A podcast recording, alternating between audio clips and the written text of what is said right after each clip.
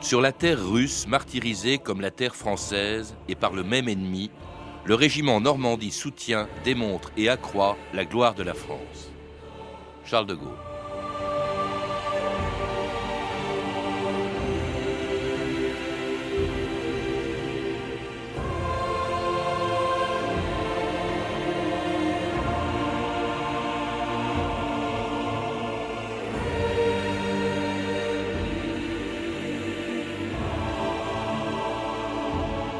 2000 ans d'histoire.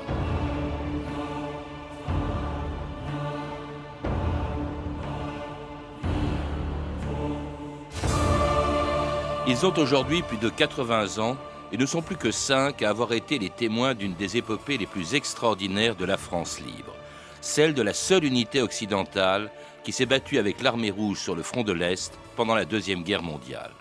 Le groupe de chasse Normandie-Niemen, une centaine de pilotes français qui se sont battus au-dessus de la Russie, de la Pologne et de l'Allemagne contre les Messerschmitt et les Focke-Wulf de l'aviation allemande pendant plus de deux ans, jusqu'à ce qu'à leur retour en France le 20 juin 1945. Ce jour-là, après avoir survolé Notre-Dame, les Champs-Élysées et l'Arc de Triomphe, les 37 derniers avions Yakovlev du régiment Normandie-Niemen étaient accueillis triomphalement au Bourget.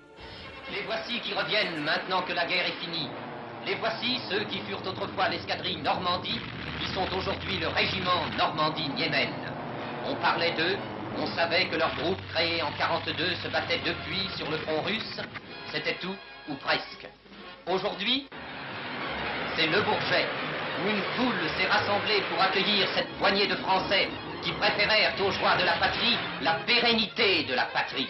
869 combats aériens, 272 victoires officielles, les noms d'Orel, de Vitebsk, d'Orcha, de Königsberg, tel est le palmarès magnifique de ce régiment de héros. Normandie, Niemen, un nom de province française, un nom de fleuve russe, deux noms de bataille et deux noms de victoire, deux noms faits aujourd'hui avec du courage et du sang, le double nom d'une amitié. Et c'est le nom aussi du régiment le plus décoré de l'armée de l'air française, le régiment Normandie-Niemen, qui pendant la guerre a été la seule unité occidentale à se battre sur le front de l'Est avec l'armée rouge. Juliette Goudot, bonjour. Bonjour. Vous êtes historienne et réalisatrice d'un documentaire, Un pilote dans l'histoire, Jacques de Saint-Phal au Normandie-Niemen.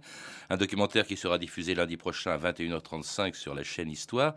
Alors Jacques de Saint-Phal, qui est un des derniers témoins de cette aventure qui a été l'aventure de Normandie-Niemen, pourquoi est-ce qu'une jeune femme comme vous, qui est née bien après la guerre, s'intéresse à cette vieille histoire, si on peut dire?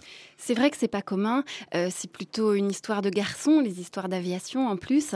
Euh, mais il se trouve que Jacques de Saint-Phal était un, personnage de mon entourage euh, familial élargi depuis plusieurs années. Et comme j'étais historienne, tout le monde me disait il faut absolument que tu interroges cet homme qui a hum, vécu une histoire qui est tout à fait légendaire, en tout cas en Russie.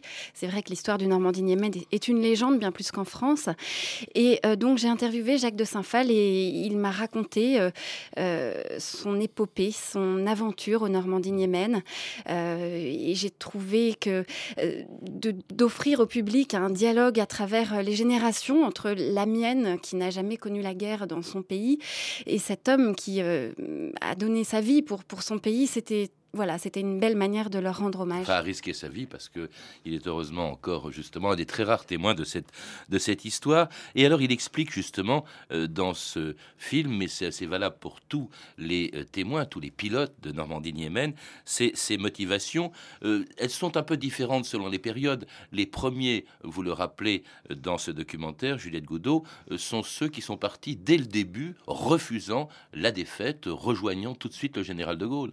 Oui, c'est vrai qu'il y a eu plusieurs générations de Français libres. La première génération, c'est celle qui euh, s'est engagée juste euh, après la défaite, donc en juin, en juillet, à l'été 1940. Et euh, parmi ces premiers engagés, on retrouve Roland de la Poipe, on retrouve Jean Tulane, on retrouve Marcel Albert, Marcel Lefebvre, Albert Durand, qui ont été les tout premiers pilotes qui, ont fait partie du groupe de chasse Normandie et qui, avant, ont combattu au sein des forces aériennes françaises libres, avant la création du groupe Normandie Qui remonte à, la fin de l'année 1942. Jacques de Saint-Phal, lui, il a fait partie d'une deuxième vague de Français libres qui se sont engagés à la toute fin de l'année 1942, au cours de l'année 1943. Tous s'engageant dans ces forces aériennes françaises libres, ils ne savent pas encore tout à fait, en tout cas au début, qu'ils iront en Russie. Ils appartiennent, c'est peu connu, à ces forces, les FAFL, les forces aériennes françaises libres. Il y a des forces navales françaises libres, il y a des FFL, mais forces aériennes françaises libres créées dès juillet 1940 par le général de Gaulle, commandé par le colonel Valin, qui avait créé donc plusieurs unités, plusieurs groupes de, chasse qui avaient porté tous des noms de provinces françaises. Voilà, il y avait le groupe de France, le groupe de chasse Île-de-France, Alsace, Lorraine, et puis ensuite il y a eu Normandie. le colonel Valin, qui était le chef des forces aériennes françaises libres, a eu cette idée de leur donner des noms de provinces françaises assez éprouvées par la guerre. Et l'année 1941, c'est l'année où il y a l'essor des forces aériennes françaises libres et où de plus en plus d'aviateurs, eh en, tout, il y en a eu 3000 hein, qui, ont, qui ont rejoint ces forces-là et qui se sont engagés sur différents terrain d'opération. Ce qu'il faut rappeler tout de même, c'est qu'ils ont été euh, euh, formés par euh, les Britanniques, donc ils faisaient partie aussi, ils ont combattu aussi pour, pour, la plupart au départ dans la Royal Air Force. Roland de la Poix, par exemple, il a combattu dans des squadrons de la Royal Air Force et par la suite, ils se sont engagés de manière autonome dans les forces aériennes françaises libres. Et c'est le cas donc de Jacques de Saint-Phal. je ne voulais pas rester là sous la botte allemande ça c'est sûr. Mais en plus, il y avait l'attrait du vol, de reprendre mon, mon entraînement aérien. Et surtout de ce que j'avais toujours voulu faire, être pilote de chasse. C'était l'occasion euh, ou jamais, quoi. 40 des centaines de pilotes se sont évadés. Les vénards sont à Londres, et les autres en prison. Voici, vous allez partir avec nous. Tiens, il en veut plus aux Anglais, lui Bah, et toi? Tu sais que ce soit l'Angleterre, l'Amérique ou la Russie, ça m'est égal. Ce que je voudrais, c'est qu'on mette dans une unité française. Rien que des Français. Je veux bien faire tout le temps qu'on voudra, mais une condition, c'est qu'on me le demande en français. Combien de kilomètres jusqu'à Gibraltar? Le mot est ne pas prononcer. Eh, c'est difficile quand on pense qu'à ça. Et c'était un extrait du film Normandie-Diemen de Jean Dréville, un pilote quittant donc la France, s'évadant, comme l'a fait d'ailleurs Jacques de Saint-Phal, pour rejoindre les forces aériennes françaises libres, et puis euh, pour aller en Russie, là où De Gaulle les envoie en 42. Qu'est-ce qui explique le choix du général De Gaulle d'envoyer cette unité aérienne française en Russie sur le front de l'Est?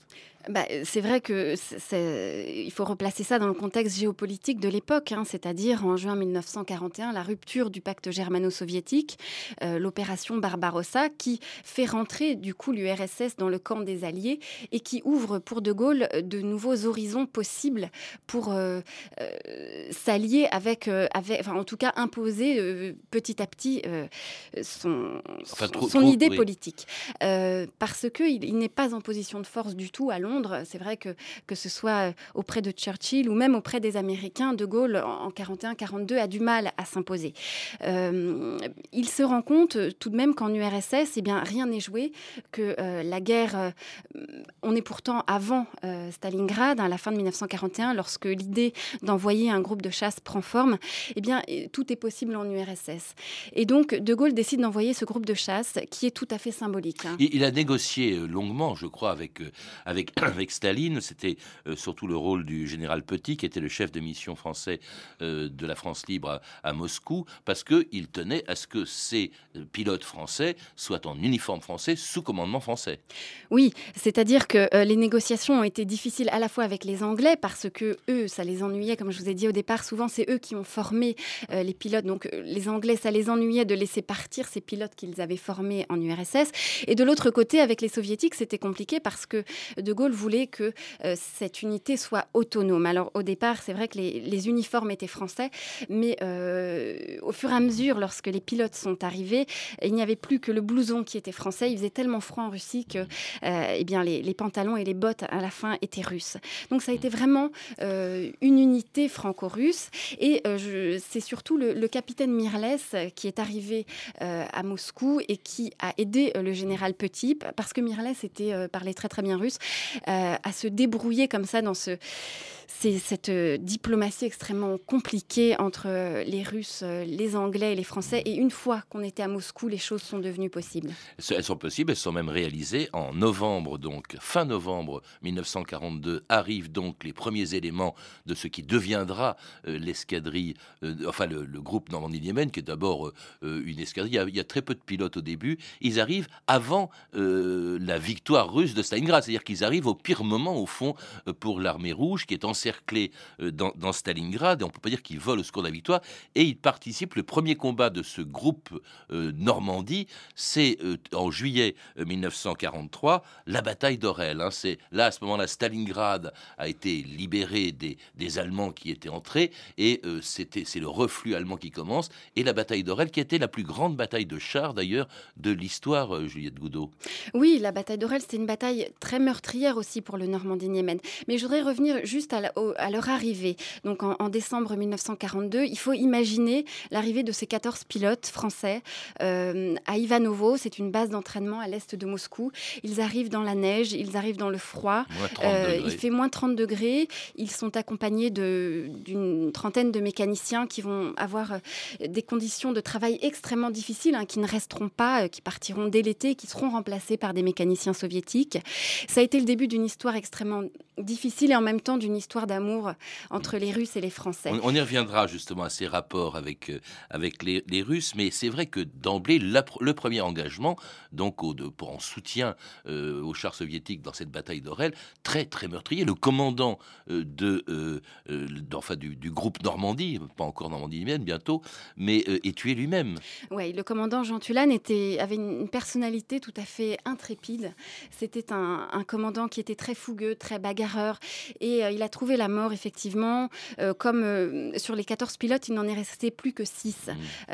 avant qu'il y ait un nouveau renfort à l'été 1943. Et c'était vraiment une hécatombe. Et cette bataille d'Orel, c'est vrai que c'était un choc physique, psychologique pour, pour ces pilotes. D'où l'envoi de renforts, renforts dans lesquels justement on trouve Jacques de Saint-Phal qui arrive en, en, Russie. Jacques de Saint-Phal est surpris de découvrir ce pays et dont la jeunesse d'ailleurs que sa jeunesse ne prédisposait pas du tout à se battre un jour dans l'armée d'un pays communiste. On n'est pas allé là pour défendre des idées politiques. Pas du tout. Il s'est trouvé que les Russes à l'époque, les Soviétiques, euh, nous ont fourni les moyens de faire notre guerre. Et nous ont tout donné, quoi. Et ils nous ont beaucoup aidés. Lieutenant Castor, notre interprète. Et l'escadrille Normandie. От имени советского командования я приветствую летчиков свободной Франции. Au nom du commandement soviétique, je salue les pilotes de la France combattante. Сегодня ночью мне сообщили о том, как вы одеты. On m'a dit cette nuit comment vous étiez habillé. Так вот, вместо того, чтобы приготовить вам речь, я велел приготовить вам обмундирование. En fait de discours, j'ai fait préparer des équipements. Ну, voilà. En paix, égayez-vous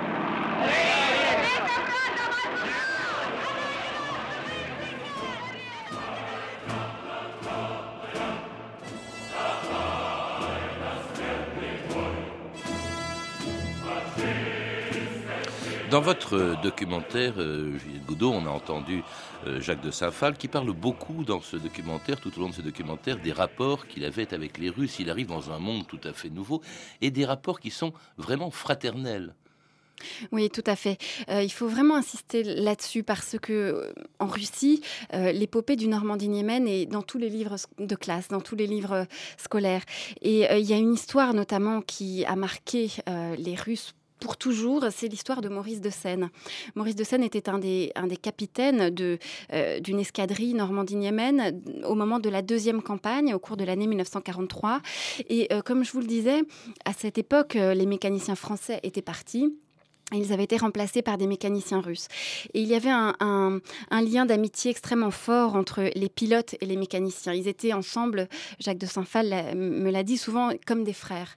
Et euh, ils partageaient énormément, euh, parce que les, mécaniciens n'avaient pas les mêmes rations de nourriture, par exemple. Donc ils, partageaient énormément, même s'ils ne partageaient pas la même langue. Et euh, à un moment, Maurice de Seine s'est retrouvé en vol avec son, son mécanicien. C'était un interdit hein, de transporter son mécanicien en vol, mais souvent, pour faire plaisir à, leurs mécaniciens, eh bien, ils volaient ensemble sur ces avions, sur ces yaks que les mécaniciens chérissaient. Ils dormaient souvent dans, des trous pour réparer ces avions la nuit, pour que le matin ou à n'importe quelle heure pour partir en mission, ces, avions soient le plus opérationnels possible.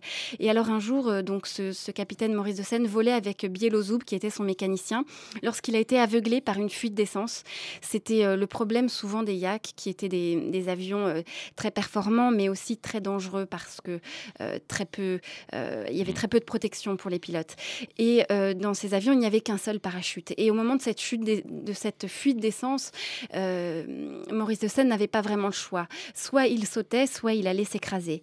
Et en fait, il n'a jamais voulu sauter sans son mécanicien. Oui, parce que euh, euh, justement, Jacques de Saint-Phal rappelle qu'à ce moment-là, la tour de contrôle lui dit sautez, et l'autre dit euh, non, je ne peux pas, j'ai mon mécanicien qui n'a pas de parachute, et dit et on, dit le, russe qui est à la tour de contrôle dit à Maurice de Seine, mais un pilote ça se remplace pas, un mécanicien ça peut se remplacer, donc sauter. Et ce que n'a pas fait Maurice de Seine, qui est mort en même temps que son que son mécanicien russe. Alors là, on voit dans, dans, tout au long justement de ce documentaire et dans l'histoire de Normandie-Yémen, c'était une présence de peu non, ça représentait pas grand-chose numériquement ce régiment, enfin ce, qui est devenu un régiment, mais euh, c'était c'était plus que symbolique. Ils, ont participé à des combats qui, ont, qui, ont, été, qui ont coûté très cher en, en, hommes, hein. la moitié à peu près de l'effectif a été euh, euh, a été décimé, mais c'était vraiment des combats importants, notamment ceux qui se produisent, par exemple, ceux qui sont produits lorsque après c'était la deuxième campagne en 44 lorsqu'ils arrivent jusqu'au Niémen.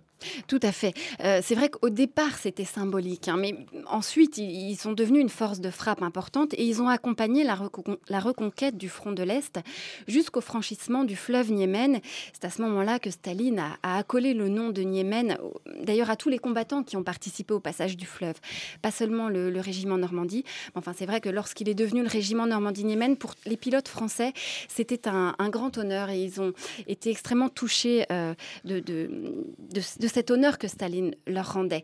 Et effectivement, leur, euh, parcours depuis euh, la bataille d'Orel, ensuite il y a eu la bataille de Smolensk aussi qui a été très importante, euh, l'offensive de Biélorussie, l'offensive de Prusse orientale, jusqu'à l'arrivée à Königsberg. En tout cas, c'est à ce moment-là aussi que pour la première fois en France, la France venant d'être libérée, il y a eu, enfin, commençant à être libérée, en 44, nous sommes juste après, au, cours de cette bataille justement sur le Niémen, juste après le débarquement en Normandie. C'est peut-être pour ça d'ailleurs qu'on en, a, qu'on en parle moins aujourd'hui euh, que de ce débarquement en Normandie. C'est au moment où la France commence à être libérée et où les actualités, pour la première fois, parlent aux Français occupés, enfin anciennement occupés, de ces aviateurs français qui se battent à des milliers de kilomètres de chez eux.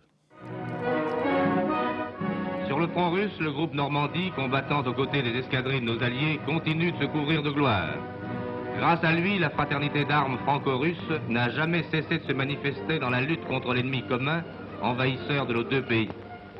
Les victoires remportées par les pilotes français sur le front de l'Est viennent de recevoir leur récompense officielle. Le général Chemanov a tenu à se rendre lui-même à la base du groupe Normandie pour décorer son chef, le colonel Pouillade, et plusieurs autres pilotes. Par décision du gouvernement soviétique. За доблестное участие в форсировании Немана. En souvenir de votre action glorieuse au passage du Niemen. Вашему полку присваивается наименование Нормандия-Неман. notre régiment portera désormais le nom de Normandie-Niemen. Garde à vous.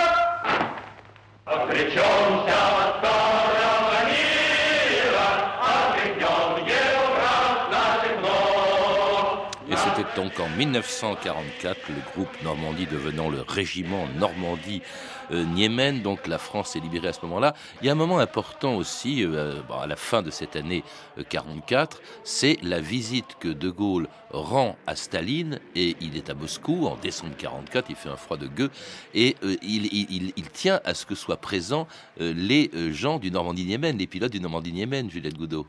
Oui, tout à fait. tout cela arrive alors qu'on est à la fin de la deuxième campagne et que la plupart des pilotes sont harassés. Ils, ils n'en peuvent plus, ils ont combattu âprement et les anciens, comme, comme Jacques de Saint-Phal, ceux qui sont arrivés peut-être pas au tout début, mais en tout cas avant l'été 1943, ils n'ont qu'une idée, c'est de rentrer en France et de partir en permission. Mais lorsqu'ils apprennent l'arrivée du général de Gaulle, eh bien, ils décident de rester forcément et ils rejoignent Moscou. Et là, il y a une histoire aussi qui est, qui est très belle parce qu'ils repartent en, en, train. Depuis, ils sont basés à Kaunas, euh, en Lituanie, et ils repartent en train jusqu'à Moscou. Et ils font à rebours le trajet des, des grognards de Napoléon. Et ça, Jacques de Saint-Phal, c'est quelque chose qui l'a énormément marqué parce que un siècle après, ils se sont retrouvés. Alors là, ils étaient non pas contre les Russes, mais avec eux. Mais en tous les cas, ça l'a beaucoup marqué de retrouver ces immensités de neige et d'imaginer que euh, ces soldats de Napoléon avaient combattu à pied. Et euh, je trouvais ça.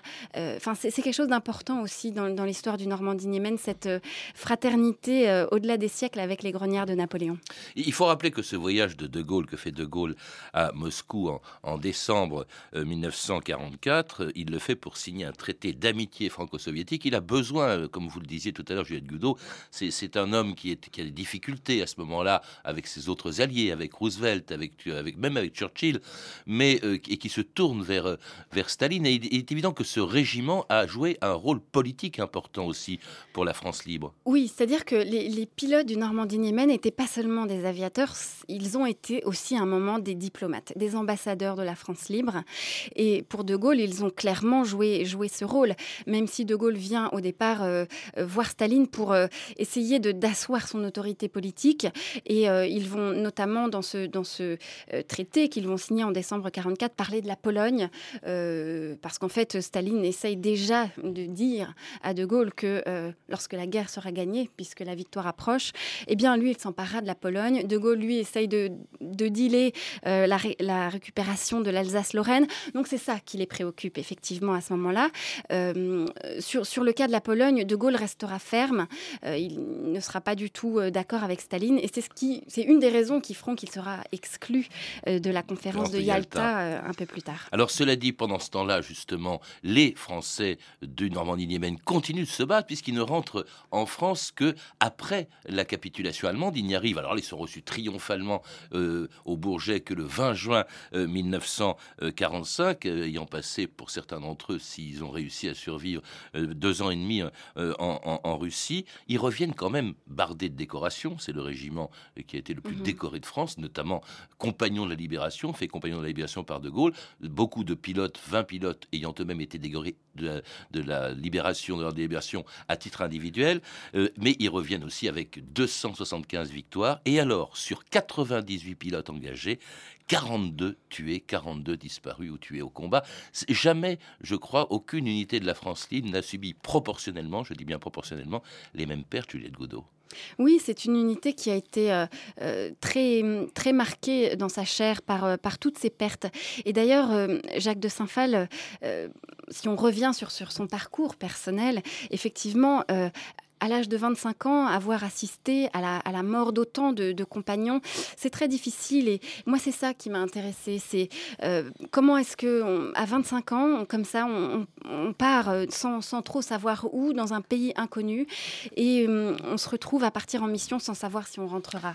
Et le régiment lui-même est resté en activité pendant longtemps. il, a, il a participé cette fois-ci sur des Mirage F1 à, des, à des opérations en Bosnie, en Serbie, au Rwanda. Cela dit, on, on on a longtemps oublié aussi ce qu'il avait fait dans, dans le passé. C'était la guerre froide. On ne parlait pas trop de cette période où l'URSS était une alliée, jusqu'à ce qu'elle disparaisse, cette URSS. Et euh, après elle, euh, eh bien, se multiplient des commémorations, comme celle du 65e anniversaire de la capitulation de l'Allemagne. TF1 Christophe Gascard à Moscou le 7 mai dernier.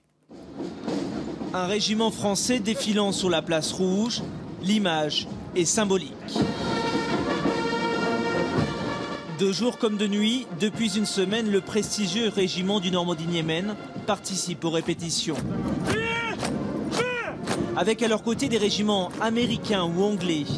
Une préparation réglée au millimètre, car tout doit être parfait pour célébrer en grande pompe le 65e anniversaire de la victoire des Alliés sur les troupes d'Adolf Hitler. Et pour la plupart, c'est la première fois qu'ils viennent à Moscou pour symboliser ensemble la lutte des pilotes franco-soviétiques il y a 65 ans. Autre lieu, autre rencontre émouvante, les militaires français accueillis dans cette école russe.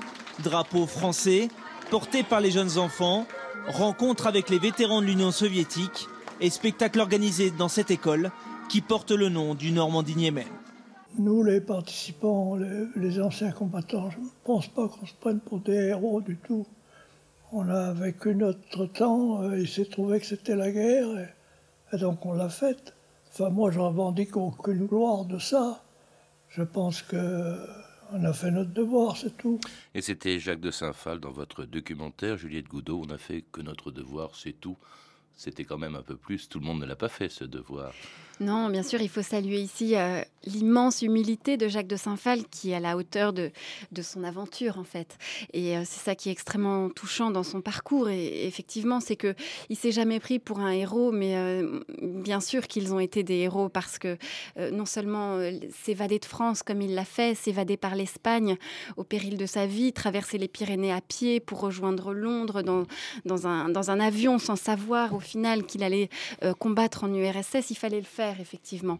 Euh, mais tous ces pilotes, euh, ils ont en commun, en tous les cas, d'avoir été en rupture avec, euh, l'ordre de Vichy. Ils ont, ils tous été des rebelles.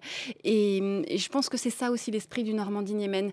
Ça a toujours été une unité rebelle, une unité de liberté au sein de l'armée rouge qui, elle, était absolument pas permissive à part avec le Normandie-Niemen. Et pourtant, on l'a entendu dans le reportage qui précédait les, mots de Jacques de Saint-Phal, et pourtant on a l'impression que les Russes s'en souviennent plus que les Français.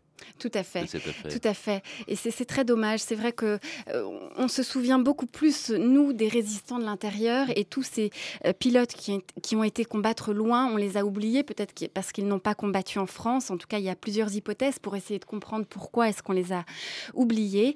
Euh, je vous suggère d'aller faire un tour au mémorial du Normandie Niemen aux Andelys, qui est le village d'origine de Marcel Lefebvre, qui était héros de l'Union soviétique et qui a trouvé la mort en URSS et qui était l'un des plus grands as du Normandie-Niemen. Merci Juliette Goulot. Je rappelle que vous êtes la réalisatrice du documentaire Un pilote dans l'histoire, Jacques de Saint-Phal au Normandie-Niemen. Un documentaire qui sera diffusé donc sur la chaîne Histoire le 14 juin prochain à 21h35 et dont nous avons entendu des extraits et où on peut voir aussi d'extraordinaires archives euh, filmées euh, et qui, sont, euh, qui, qui vous ont été prêtées par l'établissement de communication et de production audiovisuelle de la Défense le CPAD, qui a coproduit ce documentaire. Pour en savoir plus sur ce sujet, je recommande la lecture de l'épopée du Normandie-Diemen, mémoire de Roland de la Pope, de la Poipe, publié chez Perrin, et Les ailes de la fraternité d'Alain Lozac, publié aux éditions Oscar Jeunesse. Vous avez pu entendre un extrait du film, des extraits du film Normandie-Diemen de Jean Dreville. Vous pouvez retrouver ces références par téléphone au 32 30, 34 centimes la minute ou sur le site franceinter.com. C'était 2000 ans d'histoire. À la technique, Fabrice Desmas et Julien Dumont. Documentation et archivina, Emmanuel Fournier, Clarisse Le Gardien, Jeanne Magnien et Hervé Evano. Une émission de Patrice Gélinet réalisée par Anne Hirsch-Kobilac.